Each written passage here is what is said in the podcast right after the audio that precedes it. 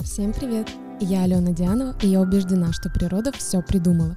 Второй сезон моего подкаста о естественном подходе к жизни посвящен исцеляющему питанию. В следующих выпусках я намерена стереть грань между такими понятиями, как еда и лекарство. Убедить вас, что здоровье, долголетие и высокое качество жизни находятся ближе, чем вы думаете, а именно в вашей тарелке. Сейчас со мной в студии человек, который точно понимает, о чем я говорю. Гостем этого эпизода стал заведующий отделением гериатрии, врач-гериатр, врач-терапевт высшей категории Александр Шустов. За его плечами 18 лет врачебной практики практики и огромное количество людей, изменивших свою жизнь благодаря тому, что когда-то они обратились к нему за помощью. Добрый вечер, Александр. Добрый вечер. Я хотела прояснить для наших слушателей, что же такое гериатрия. Гериатрия — это направление медицины, которое изучает течение заболевания с угла зрения именно возраста, как те или иные заболевания, которые на самом деле обычны для молодого возраста, протекают в пожилом возрасте. Обычные заболевания которые в молодом возрасте проходят незаметно или малозначительны, пожилом имеют сильные акценты. И вот наука гериатрия изучает эти акценты, как эти заболевания протекают в пожилом возрасте. Угу. Есть наука геронтология. Она изучает процесс жизни человека от его рождения и до его смерти. И все эти процессы, связанные с социальные аспекты, трудовые аспекты, профессиональные аспекты, аспекты образа жизни, все это входит туда. А гериатрия изучает медицинский аспект жизни человека. Можно рассматривать как гериатрия и детского возраста, гериатрия женская, гериатрия мужская, гериатрия пожилая. Но наше государство определило, что оно бесплатно обеспечивает профессиональной помощью людей старше 60 лет. Поэтому в нашей стране гериатрия занимается людьми старше 60 и изучает именно аспекты течения этого возраста. Как человек понимает, что ему нужно обратиться именно к этому специалисту? К сожалению, обычно он не понимает. Но это связано не с тем, что у него какие-то сложности с интеллектом. Это настолько незаметные изменения, и они так медленно протекают, что обычно человек думает, что с ним все хорошо. И есть такое понятие, по крайней мере, оно очень развито в нашем образе жизни и в нашем менталитете, что есть некие состояния тела, которые воспринимаются с возрастом как естественные. Например, снижение зрения, снижение слуха, снижение способности к передвижению, появление боли в суставах, позвоночниках. И этот момент люди воспринимают как естественное, хотя вообще-то ничего естественного в этом нет. Так как они воспринимают, что это естественно, они не обращаются никуда. Ну и, честно говоря, обратиться особо некуда. То есть, если человек придет к какому-то узкому специалисту, то ему выпишут таблетки от боли. Если пришел по слуху, ему выпишут таблетки для слуха. Для глаз ему или операцию сделают, или таблетки для глаз выпишут. А гериатор, у нас есть участковые гериаторы, прямо узкие специалисты, которые находятся в поликлинике по месту жительства. Почти во всех районах они есть. Это для меня шок, я об этом впервые слышу. Да, можно записаться по единому телефону в регистратуре, можно записаться к гериатору, прийти, и в течение не менее получаса, прием гериатора очень длинный, полчаса — это самый маленький первый прием, он определит, а если у вас признаки старости. Гериаторы занимаются людьми, у которых появилась старость. Если старости у человека не появилось, то гериаторы им не занимаются. Как человеку понять, что старость постучалась к нему в дверь? Это достаточно легко. Есть основополагающие моменты, которые выведены в таблицу, и мы по ним ориентируемся. И, в общем-то, даже человек, не обладающий медицинским образованием, пройдясь по этим пунктам, может заподозрить у себя старость, которую можно и нужно лечить. Первый пункт — это падает ли человек. Вот все мы ходим, запинаемся, подскальзываемся, но на самом деле падение случаются очень редко. И вот если человек никогда не падал, а тут вдруг его способности к передвижению так ухудшились, что на ровной поверхности или нет никаких мотивированных факторов. Никто его не толкнул сильно, никто его не испугал, а было маленькое сложное препятствие, и он отвлекся, и случилось так, что он упал. Но если каждый месяц такое случается, это однозначно признак, о котором надо задуматься. Следующее. Это снижение зрения. Зрение — это комплексный момент. Ведь зрение — это электрический сигнал, который при попадании света на сетчатку вырабатывается в специальных колбочках, палочках, потом проходит по нерву в мозг и выдает нам некую картинку и образ, который мы воспринимаем. Поэтому любое звено, начиная от нарушения прохождения света в линзе, хрусталики, заканчивая нарушением проведения электричества по нерву, будет давать ухудшение зрения. Следующее – это ухудшение слуха. Это очень похожая система на зрение, только она воспринимает электромагнитные волны иной частоты, иной колебания. И также есть слуховой аппарат, который переводит физические волны в электрический импульс. Также есть отдел мозга, который за этим следит. И если мы видим ухудшение здесь, то это тоже комплексный момент и тоже надо учитывать. Следующее — это ухудшение настроения. Если человек находится в плохом настроении, есть много медицинских терминов, но давайте остановимся на плохом настроении. Если большую часть суток человек находится в плохом настроении, это однозначный признак того, что старость к нему постучала. Еще один признак очень интересный — это снижение массы тела. Если человек мотивированно не худеет, то есть у него нет цели такой, что я планирую похудеть, он изучает свой режим дня, диету, изучает продукты, меняет все. И тут он худеет. Да, это исцеление. Если же он ничего не делает подобного, при этом масса у него снижается, то, скорее всего, она снижается за счет мышечной массы. А мышечная масса, она ведет э, к снижению способности к передвижению. И вот это очень опасный момент. Снижение мышечной и костной массы. Это говорит о том, что человек, скорее всего, находится в низкодинамичном режиме существования. Ему мышцы и кости не нужны, они рассасываются еще есть момент, он немножко интимный, это недержание мочи. Кажется, что это необычный признак для старости, но он очень показательный, потому что в удержании мочи участвует очень много органов и систем. Тонус нервной системы, плотность мышечного волокна, давление брюшной стенки, способность почек выделять мочу тоже участвует. То есть, когда моча выделяется больше днем, больше ночью. Еще что важно, как заметить недержание мочи. На самом деле не надо ждать самого недержания. Есть такой очень интересный осмотр гинеколога. И если гинеколог говорит, ну, то есть человек больше 60 лет, его посмотрел женщины больше 60 лет, ее посмотрел гинеколог и говорит, у вас по возрасту. Я бы попросил уточнить у гинеколога, а есть ли опущение органов малого таза. Если она говорит, у вас по возрасту и ваше опущение всего первой степени из четырех, это не важно, какой степени опущения. Это опущение. Когда заподозрить опущение легкой степени. Вы начали вставать ночью в туалет. Раньше не вставали. Или, например, раньше вставали один раз, и вдруг вы стали вставать два раза. Это именно то, что провоцирует дальнейшее недержание мочи. Оно не будет сейчас, оно будет лет через пять, но вы уже идете к нему.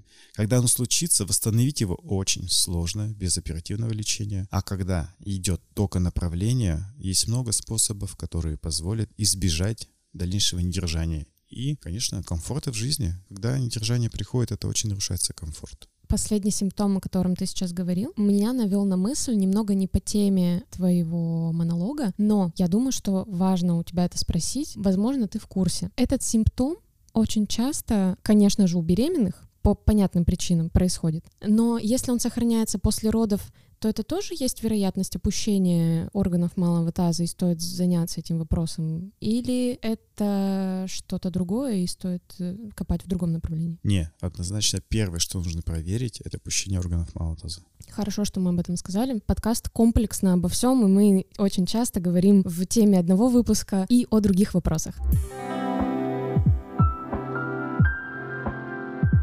Аудитория моего подкаста, конечно же, моложе, чем 60. И мне хочется поговорить о профилактике старения. Какие три главные причины старения можно выделить? И есть ли такая конкретика у специалистов-гериатров? Интересно, конечно, что ты обозначил только три причины. То есть больше мне нельзя называть, значит. Я просто хотела выделить топ и от него можно уже идти на убывание. В самом хорошем случае мы получаем пациентов 60 лет. Опыт наш такой, мы работаем только так. Соответственно, задав человеку 100 вопросов, получив от него 100 ответов, проведя 50 тестов, проведя еще 50 анализов, мы смотрим на него и понимаем, что он не делал последние 20 лет и что привело его в такое состояние. И мы знаем, что если он не будет продолжать делать то, что нужно, что с ним станет через 20 лет. Наш подход гериатрический обязывает нас углубиться в жизнь человека и оттуда вытащить те вещи, которые привели его тело в это состояние. Потому что эти же причины, они действуют сейчас, и наша задача найти их и прекратить их действия, чтобы в последующие 20 лет они на него не действовали. Теперь о важных причинах. Наверное, конкретно причины я не назову, но я могу назвать две группы, всего две группы причин, которые приводят всех людей к смерти. Я хотел бы напомнить, что мы все умрем. Это кажется странным, да, но когда ты понимаешь, что мы все умрем, некоторые вещи становятся неважными, а некоторые вещи становятся очень важными. И очень приятно, что врачи-гериаторы знают наверняка, как отодвинуть этот момент от себя на, может быть, несколько лет, а иногда на много лет. Плохо знать о нехорошем конце, но приятно ощущать, что ты можешь его отодвинуть. Я думаю, сейчас многие люди после этих фраз и после этого выпуска начнут делать то, что недавно откладывали, почувствуют себя смертными, и все в духе, знаешь, этих фильмов, которые нас мотивируют, заряжают, показывают, конечно, не всегда приятные картинки, и благодаря этому мы движемся к своим мечтам еще быстрее. Прекрасно. Я буду рад, если сподвигнет людей на что-то. Теперь о причинах. Две группы. Мы с вами все живем в дне сурка. Все знают такой фильм «День сурка». Это день, который повторяет ежедневно все. До 60 лет обычно мы находимся в двух местах. Это работа и это дом. И еще непонятно, где больше. Соответственно, в этих двух местах вокруг нас есть некоторые постоянные вещи. Еда, вода, психическое состояние, окружающие нас люди, тот ритм, даже та одежда, которая на нас, она примерно одинакова. Если мы посмотрим в течение года, то кажется, что мы постоянно употребляем один и тот же набор питательных веществ. Питательные вещества я включаю в том числе и воздух, вода, еда, эмоции, мотивация. Они все одинаковые в течение года. Ну, по крайней мере, до 60 лет.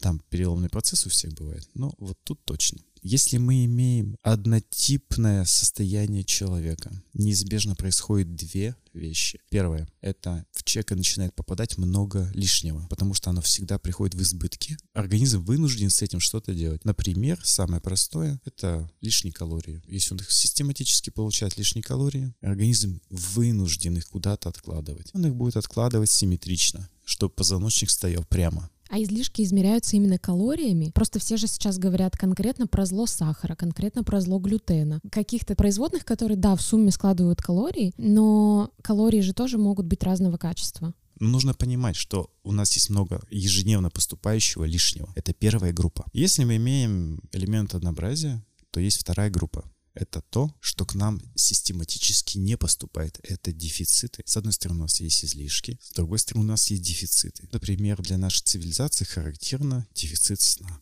Еще мы, наверное, недополучаем любви и, возможно, потом витаминов. Вот это сочетание хронических излишек и хронических дефицитов переводит наше тело в состояние нестабильности, напряжения и разрушения или смерти. У нас очень позитивный выпуск сегодня, дорогие друзья. Не переключайтесь, пожалуйста. Исходя из твоих слов, можно сделать вывод о том, что большую роль в старении, в молодости, в ее сохранении играет еда. Это основная роль. И как раз в нашем сезоне о целительном лечебном питании мне хотелось бы поговорить, какой группы продуктов, как правило, не хватает и какие можно дать советы, чтобы профилактировать эту нехватку мы работаем с людьми 60+.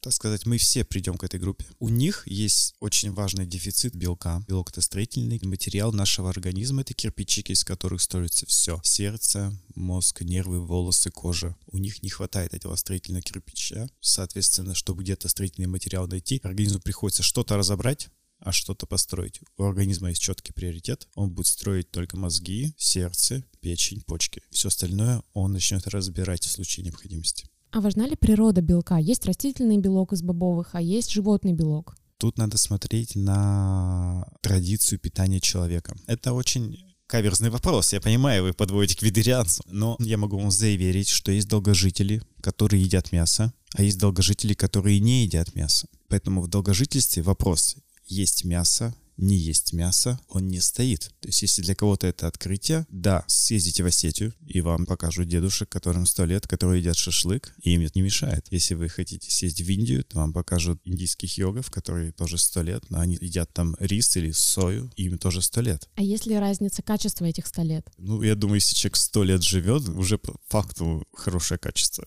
Если он сам ест шашлык, если он сам медитирует, я думаю, два процесса очень похожи друг на друга.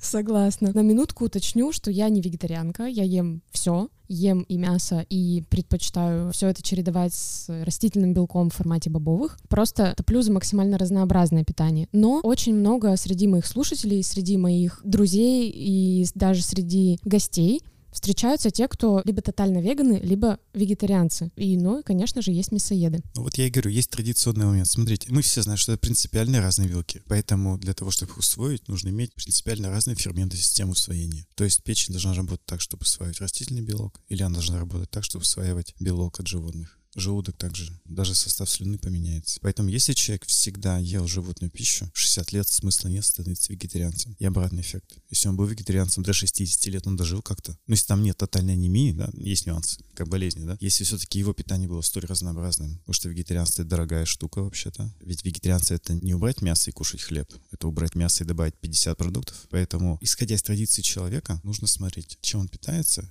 исходя из этого, восполнять тем, что он привык. Потому что если человек уже пришел к медицине, значит, больной, нагружать его другим питанием, ничего хорошего не будет. Давайте сначала мы компенсируем дефицит белка тем, чем он привык, а вот потом, возможно, можно сделать переход. Но сначала компенсируем дефицит, потом делаем переход. Первый момент это белок, строительный материал. Их у пожилых людей нет. И еще один момент какой. У них очень большой дефицит витаминов и микроэлементов. Это из-за однообразия питания. Потому что пожилому человеку неохота готовить, он не может готовить, он не любит готовить, и ему скучно есть одному. У нас очень большая часть пожилых людей живет в одиночестве. И молодому человеку, если он один, ему даже где-то хорошо. У него есть интернет, интересы какие-то, а у пожилого человека уже такого нет. И у них объем еды очень сильно снижается. То есть у них есть дефицит белка, тут же дефицит микроэлементов, витаминов, и не просто тает. Это медленный процесс, но он никуда не может уйти от этого. Если у них запущены вот эти два процесса, а мы их находим и по опросникам, и по анализам. То есть мы, например, делаем анализ витамина D3, делаем анализ кальция, говорим, смотрите, у вас нет витамина D3, у вас нет кальция. А теперь смотрите, у вас в позвоночнике остеопороз. Это логичная вещь. Если вы хотите перелом позвоночника, вы можете продолжать так же жить. Если не хотите, мы скажем, как это исправить. Мы им говорим, они исправляют. Не могу сказать, что остеопороз сразу исчезает. Гериатрия достаточно молодая наука по сравнению с другими. И активно в нашем городе ее продвигает всего 5 лет. У нас всего три отделения в городе. Исходя из коронавирусной инфекции, которая мешает нам в плановой работе медицинской. Из одного года, полгода мы не работали. Мы работали по другой специальности, как инфекционисты. Поэтому сказать, что мы видели у людей, которых вот мы начали лечить, через 5 лет у них остеопороз пропал. Такого я не могу сказать, потому что мы их не видели. Но, например, люди в 93 выглядят лучше, чем в 92. Такие прецеденты у нас имеются. Это уже хоть какой-то результат. Но я понимаю, как мягко работает такая система, которая пытается именно через образ жизни человека поменять самого человека. Здесь, во-первых, нужно терпение, дисциплина и умение впускать в свою жизнь новое что у пожилого человека скорее иногда может хромать. Я бы сказал, хромает совсем. То есть есть момент, мы все с вами потребляем мотивацию. И вот с потреблением мотивации у пожилых людей очень тяжеловато. Бывают люди, там 72, и они очень сохранны, у них даже ничего не болит. Они могут двигаться, читать, говорить, думать. Они ничего из этого не хотят. Если вы будете ничего не хотеть, вы умрете быстрее. И они не расстроены из-за этого потому что им незачем жить. У них бывает, что даже при наличии детей им незачем жить. Это очень много. Я почему сейчас говорю это? У вас молодая аудитория. Я бы хотел, чтобы те слушатели, которые сейчас идут к 40 годам, чтобы они попробовали порисовать, освоить какой-то инструмент музыкальный, позанимались вокалом, позанимались еще какой-то необычной творческой деятельностью. Потому что когда из их жизни уйдет профессиональная деятельность, чтобы у них это осталось. Может заняться каким-нибудь видом спорта. Заложить базу нужно сейчас. Причем таким видом спорта, чтобы, ну, скалолазание не подойдет. Гребля, например, танцы, хоровое пение. Заниматься йогой, цигун, танец живота. Там, где можно двигаться спокойно, аккуратно, но это будет давать очень сильный эффект на тело. И это не просто вы будете осваивать их для своего здоровья сейчас, нет, вы будете приобретать неоценимые навыки, которыми вы сможете воспользоваться потом. Потому что если вы сейчас не освоите, вы потом совсем не освоите. Вы даже не будете знать, а нравится ли вам это. Понять, способен ли ты сочинять стихи в 60, очень проблемно. Но знать в 60, что ты способен сочинять стихи, это большой плюс. При этом не обязательно становиться писателем, достаточно просто знать. Да, да. Классно. И еще, мне кажется, это станет мотивацией внуков обратить внимание на своих бабушек и дедушек. Может быть, это подтолкнет их к сближению с ними и помощи в именно приобретении этих навыков. Может быть, просто привлечение их к своей жизни, вытащить их лишний раз на прогулку, это уже прекрасно. Очень хорошо, что вы напомнили про этот момент, потому что если вы семейный человек, вы не избежите контакта со своими детьми. И вообще это приятная вещь общаться со своими детьми и родителями. Но желательно, чтобы не только вы выслушивали, что приятного и интересного случилось в жизни детей.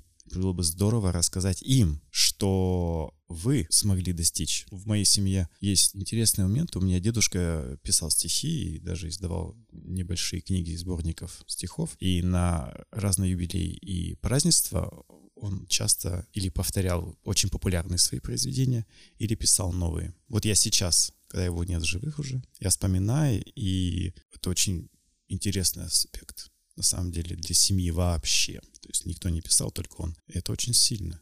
Наверняка гордость еще в этот момент да. пробирает. Да, наверное, какой-то есть момент. И я хотел бы, чтобы каждый человек мог испытать подобное ощущение.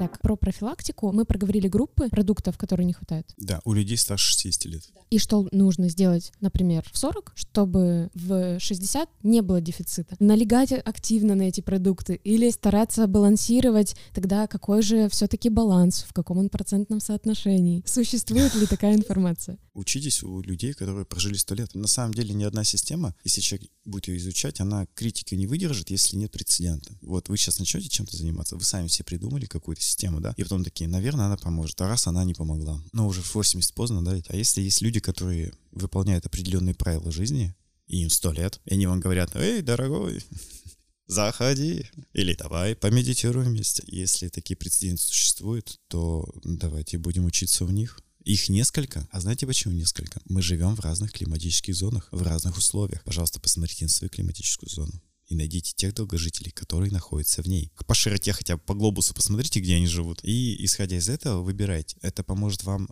найти практическое долголетие. Вы можете быть очень умными, говорить что-то, но когда есть люди, которые это сделали, у них вот этот результат, значительно важнее, чем продвинутый профессор, пропиаренный, говорит там, что надо делать. Практика важнее теоретического знания.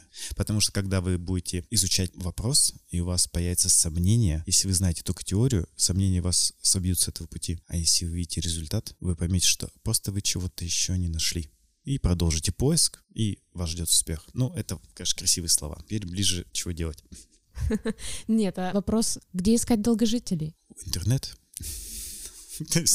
Мне кажется, что они не сидят вот так ВКонтакте. Вы удивитесь, если вы начнете набирать. Я, честно говоря, мне случайно попадается. Вот есть одна жительница, ей 86 лет. Она в Иране, она фитнес-тренер. Это сильно. Да, потом есть в Японии 80 с чем-то ему лет. Мужчина, он теперь модель а вообще он актер театра, какой-то такой творческий мужчина. То есть в интернете, причем это не особо искал. У нас по интернету есть за 70 лет ребята, которые разработали, ну как ребята, бабушки и дедушки, которые разработали собственную систему физических нагрузок и показывают результаты в 40 раз могут подтянуться, например. Бабушка может пресс качнуть 100. То есть они делают такие вещи, которые обычные люди 30-летние сделать не могут просто нужно поискать и вещи увидеть. Очень прекрасно, что у нас такая есть сфера, как интернет. С одной стороны, она может играть, как всегда, обоюдоострый мяч и отрицательный момент, но если ты знаешь, что искать, ты это найдешь. Но есть два правила, я вам сказал. У вас у всех есть что-то лишнее. Если вы начнете обращать внимание, что вы едите, вы поймете, что у вас повторяется день за дня. И посмотрите, чего у вас не хватает. И это тоже будет каждый день.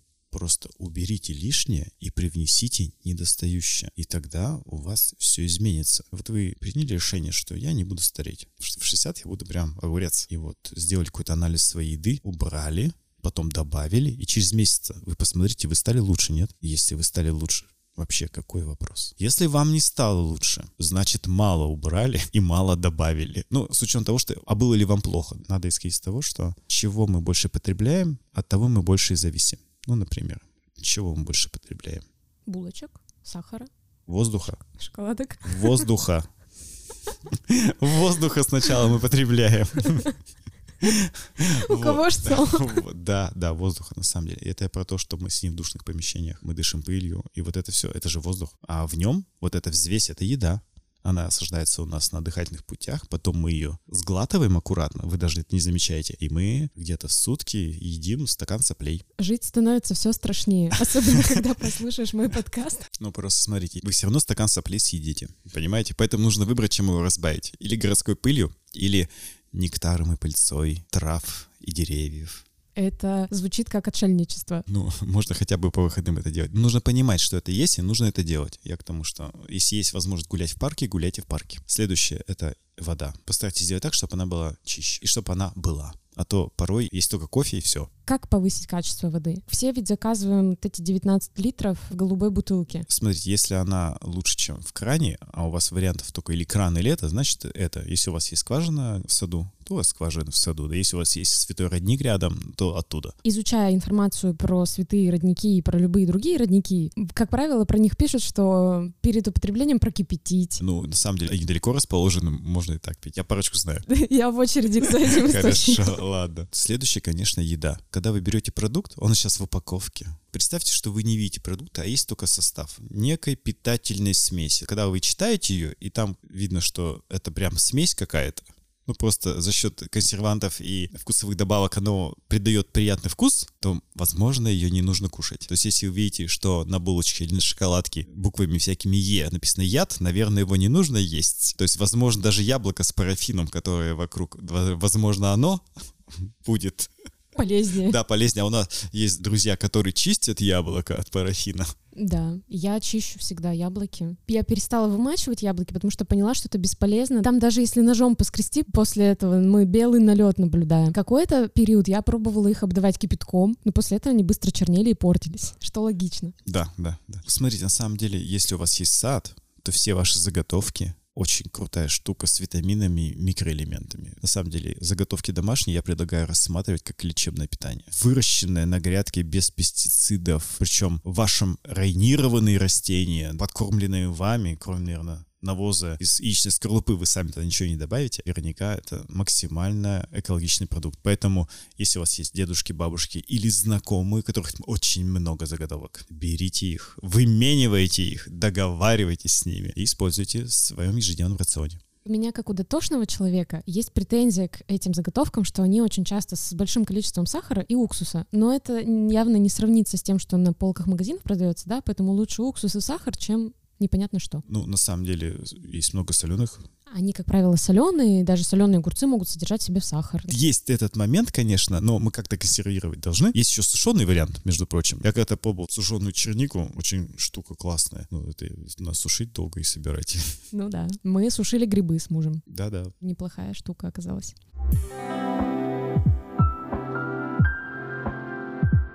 Мы рассказали воздух, вода, еда, сон, Сон мы сказали ведь, да? Еще нет. А, вам недостаточно? Мне недостаточно.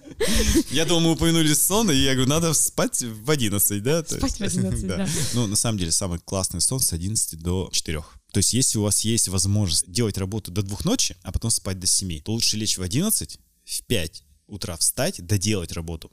Это для организма будет экологичнее, чем до двух часов делать, а потом спать до 7 у нас организм, он синхронизирован с планетой Земля. Нельзя же против Земли идти. Можно, но недолго потому что она потом тебя приберет пораньше. Поэтому с 10 до 4 это прямо самый классный сон. Качество сна. Это как, знаете, говорит, дневной сон, он в 4 раза менее эффективный, чем ночной. Поэтому сколько бы ты днем потом не спал, если ты полночи не спал, в этом смысла большого нет. Есть процессы, которые только во сне происходят в человеке. Эти гормоны, они только во сне вырабатываются. И если вы не поспали нужное количество часов, вы лишены этих гормонов. У вас, скажем так, статус измененного тела. Мы все ходим немножко пьяные от недосыпа.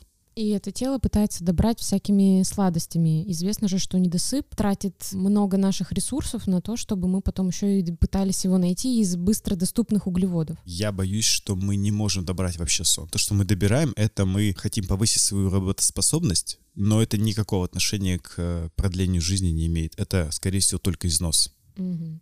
Про еду. Меня интересует вопрос с молочными продуктами. У меня был выпуск, который называется «Веганская молочка спасет мир». И там даже в описании к этому выпуску я приводила ссылку на передачу Елены Малышевой, где они опровергали полезность кисломолочки. Что ты думаешь об этом? Есть э, такой микроэлемент, как кальций, и у нас он в дефиците. Да, конечно, витамин D3, который тоже в дефиците, определяет нарушение всасывания этого микроэлемента из кишечника но он не всегда решает. То есть если человек не потребляет продукты с кальцием, даже при наличии нормального витамина D3, кальция недостаточно. Теперь вопрос, все же говорят, в кунжуте много кальция. Если вы съедите кунжут, он вот такой вот неизмененный, вот из вас и выйдет. Если вы измельчите в муку, наверное, да. Но опыта, по крайней мере, у меня такого нет, что кто-то ел кунжутную муку, и у него нет остеопороза. Но те люди, которые едят сыр, молоко, кефир, ряженку и творог, то на 100 грамм продукта у них примерно 100-130 миллиграмм кальция. А нам надо тысячу. То есть литр молока надо в день пить, килограмм творога литр кефира. Ну, или-или-или. Если вы это не выпили, вы в минус кальций пошли. Обычный твердый сыр содержит примерно 1000 миллиграмм в 100 грамм продуктах. Нам тысячу и надо. То есть получается, что сыр скушать очень выгодно. Там есть очень много кальция. Если человек кушает сыр, это заметно. По кальцию они редко когда находятся в дефиците. У них все нормально с кальцием. Это надо считать, конечно. Если вы выпили сегодня пол-литра кефира, значит, можно съесть 50 грамм сыра. Потому что если вы кальций не съели, организм заберет их из костей, у него нет варианта кальций обязан быть в крови, потому что это электролит, который определяет работу нервной системы и что очень чувствительно работу сердечной мышцы. Если не будет кальция, будет судорога же, сердце остановится. А как же кальций из растений. В микрозелени, говорят, очень много ее содержится. Я, честно, не изучала с точки зрения каких-то исследований, науки, но мне интересно послушать. На самом деле я не готов сказать цифры, но то, что много, такое вероятно. Но в молоке тоже много, надо литр. А вы съедите микрозелени грамм 300-400 Я знаю людей, которые живут по такой системе, где именно есть такая рекомендация, и они это делают, но они там выращивают плантации целые у себя дома. Возможно, я таких людей еще в 60 не встречал. А если встречу, потом скажу. Я не против такой системы, на самом деле. Мы же опираемся, скажем, на науку определенную, и микрозелень еще пока не входила в двойные слепые рандомизированные исследования, которые дают нам право назначать те или иные рекомендации. Относительно недавно у меня был выпуск, где мы говорили с девушкой-веганкой. Она утверждала, что именно в молочных продуктах кальций появляется из растений, которые ест животные. Абсолютно верно. Так оно и есть. Я сейчас радуюсь. Люблю проверять теории, звучащие здесь, на достоверность. Иногда они ее не проходят, а иногда они находят подтверждение. Классно. Помимо кальция, что можно еще? Железо. В нашем мире железо, конечно, в мясе и печени. Вот, честно говоря, в других продуктах его зацепить очень сложно. И сейчас я понимаю, наши друзья-вегетарианцы скажут, вот я вегетарианка или вегетарианец уже там 20 лет, и у меня нормальный гемоглобин. Это хорошо и прекрасно. Надо не забывать, что всасывание железа в кишечнике — это активный процесс. Там есть специальные каналы для всасывания этого железа. На площадь кишечника определенное количество каналов. Поэтому, если у вас такая плотность каналов, возможно, она генетически, возможно, вы ее натренировали за столько лет, и она позволяет вам из гречки всасывать железо, прекрасно. Но поверьте мне, есть люди, которые не смогут из гречки всосать нужное количество железа. Бывает, что даже из мяса они тоже не могут их всосать. То есть плотность э, железа в кишечнике, ну, как микроэлемента, например, и количество каналов не соотносится по потреблению, потому что вся еда, она же должна через кишечник попасть в кровь. А здесь в еде как бы есть железо, а кишечник взять его не может. Мы опять говорим о традиции питания, да? Если это с детства, и человек выжил, есть прецеденты, когда даже дети получают травму нервной системы, потому что у них B12, например, нет. Потому что витамин B12 а она вырабатывается на планете всего двумя видами бактерий. Потом эти два вида бактерий в симбиозе с растениями передают этот витамин В12 растениям, а потом эти растения поедают животные, и этот В12 попадает в животных. И находится он в основном в печени или в мясе. Больше нигде витамина В12 нет. Поэтому у вегетарианцев есть сложности, обычно у них есть дефицит витамина В12. И они умные люди, они таблеточки попивают. БАДы вот эти, В12.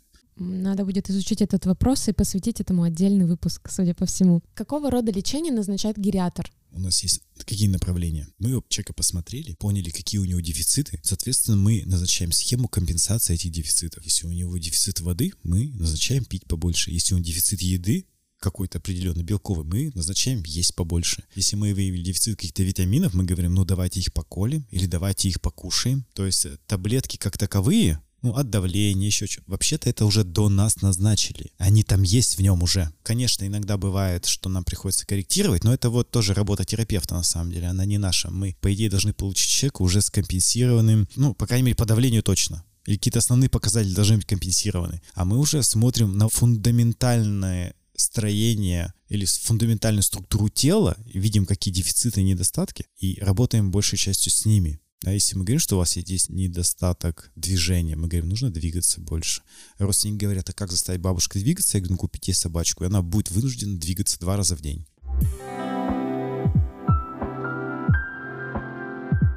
Сахар, глютен и прочие популярные демоны. Такое ли на самом деле зло, как его малюет нам современный мир? Если мы поразбираем, что такое сахар, в его суть посмотрим, это просто концентрат. Нельзя есть концентрат все время. Ни соль нельзя есть, ни перец, ни мед. Ни один концентрат нельзя употреблять в больших количествах. Он на то и концентрат. Поэтому логически подумайте, посмотрите на любой продукт или вещество, и если это концентрат чего-то, ну, в больших количествах однозначно яд.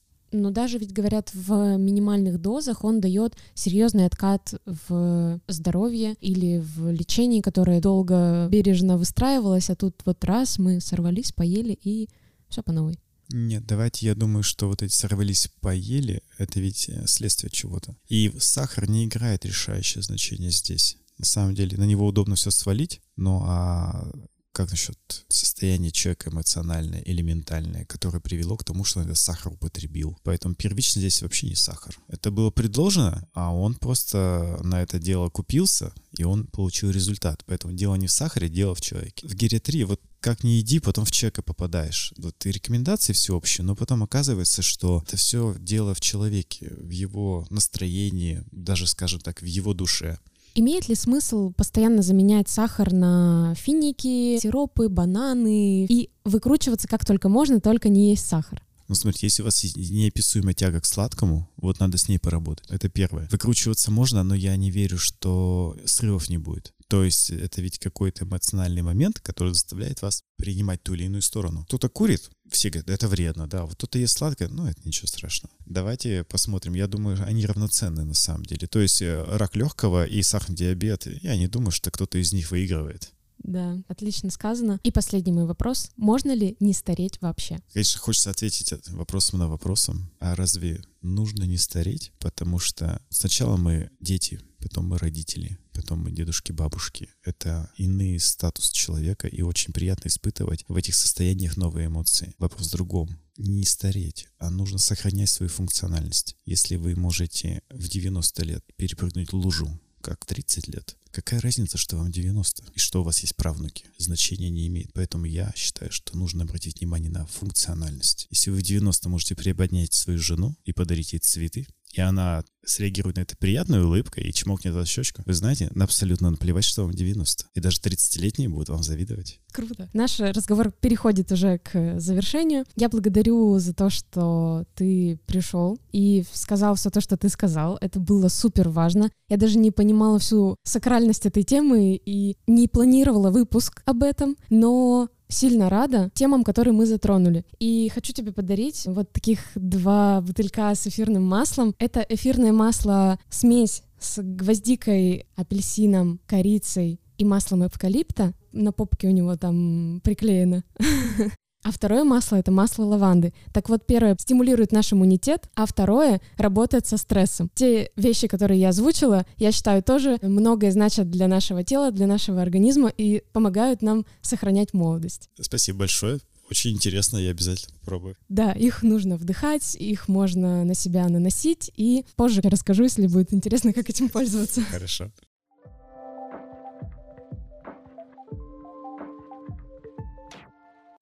Подписывайтесь и следите за выходом новых серий на Apple Podcast, Яндекс Музыки, Castbox и других площадках, где вы меня слушаете. Не забывайте ставить звезды и оставлять комментарии к подкасту. Это поможет сделать его лучше, а значит поможет изменить мир. Ссылка на мой телеграм-канал и ссылка на группу Александра ВКонтакте будут в описании к этому выпуску. А на этом у меня все. Я с вами прощаюсь. До следующих выпусков. Пока. До свидания.